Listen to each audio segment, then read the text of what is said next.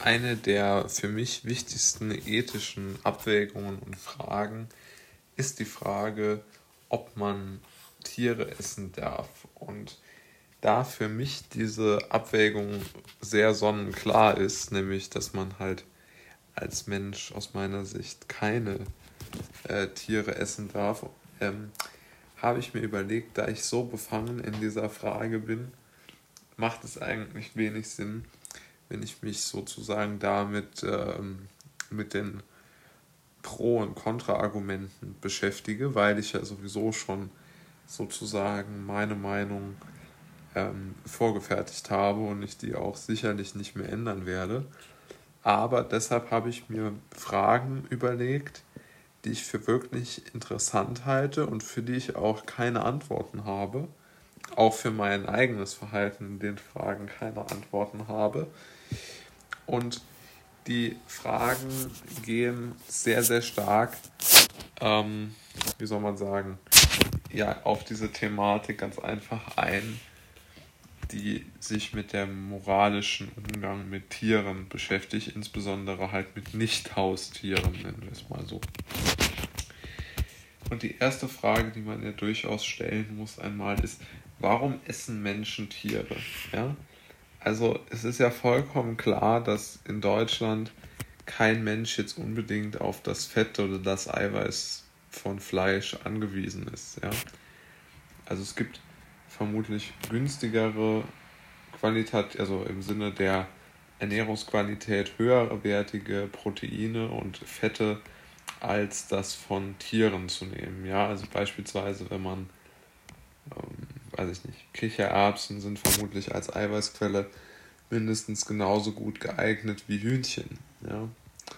Und gleichzeitig ist es natürlich auch so, dass äh, insbesondere Fette es gibt ja heute auch schon Produkte, die eine sehr fetthaltige und gleichzeitig vegane Ernährung, äh, wie zum Beispiel die ketogene äh, Ernährungsweise, ähm, anbieten. Und von daher bin ich eigentlich absolut der Meinung, dass man überhaupt gar kein Fleisch jetzt um die Ernährung sicherzustellen, also um die Nahrungsversorgung sicherzustellen, muss man das ja wirklich äh, nicht essen. Also ich denke, diese Frage ist wirklich interessant, weil sie aus meiner Sicht keine gute äh, Antwort ähm, offenbart zuerst einmal, die jetzt ethischen Standards äh. Das ich damit. Und dann die zweite Frage, die ich mir gestellt habe, ist, warum können Menschen sich das Leid der Nicht-Haustiere so schlecht vorstellen? Also warum gibt es nicht einen ganz klaren moralischen Kompass oder einfach ein Gefühl, das sagt, nee, ein Tier muss für meine Wurstwaren nicht leiden. Ja? Also ich sehe dort nicht so wirklich die Bestätigung dafür oder auch nicht die, wie soll man sagen, ich sehe nicht so ganz die Abstraktion, warum man nicht ähm, sehen soll, äh, dass ein Tier leidet, nur weil es irgendwie schön verpackt ist, ja.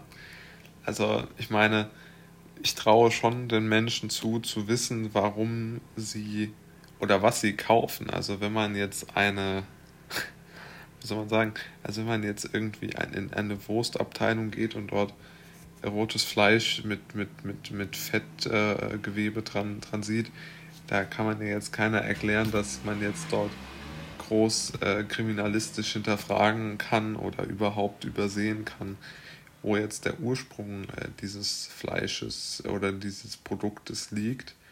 Und von daher finde ich das sehr, sehr schwierig zu argumentieren, dass man sagt, naja, man, man hat es verdrängt. Also ich finde gerade in diesen, in diesen Wurstabteilungen, äh, Wursttheken, Fleischtheken, da ist es schon sehr, sehr schwierig äh, zu verdrängen um was es sich handelt. Äh, insbesondere wenn da dann auch ganze Tiere liegen oder irgendwelche ganzen Fische oder so oder Oktopusse oder was weiß ich nicht alles.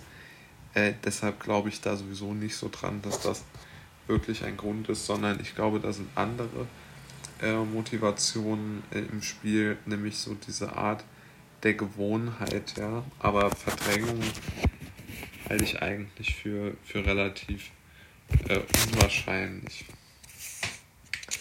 Und das führt dann aber, glaube ich, wirklich zur nächsten Frage, die mich, auf die ich auch wirklich keine Antwort habe.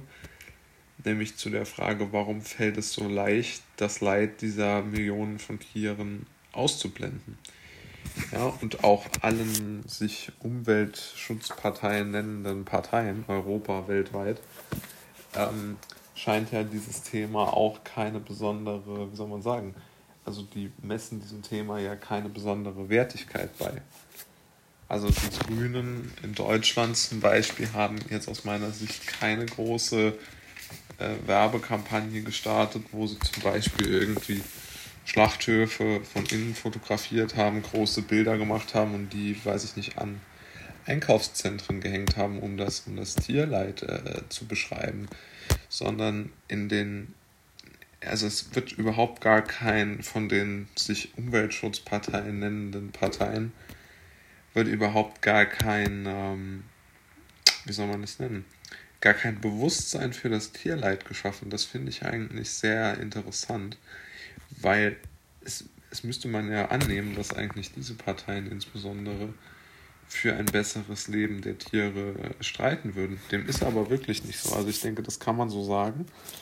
Und aus diesem Grund glaube ich auch, dass es sehr viele Menschen dann einfach sagen, sich sagen, naja, es gibt ja gar keinen konkreten Ansprechpartner oder keine konkrete ähm, ja, weiß ich nicht, Menschen, die, die das Interesse der Tiere vertreten oder so, ja. Also es gibt da keine, würde ich sagen, starken Lobbygruppen. Ja, das finde ich echt äh, interessant, weil es ja so eine krasse äh, moralische Frage ist, die man ja aus meiner Sicht gar nicht äh, hoch genug bewerten kann in ihrer Wichtigkeit, aber es scheint sehr wenige Menschen zu geben, die das so sehen. Und ja, also diese Frage, die, die treibt mich immer noch um, muss ich sagen. Also ich sehe dort auch ganz wenig äh, Mitstreiter, die wirklich auch sich dort einmal instinktiv auch politisch äh, einsetzen würden.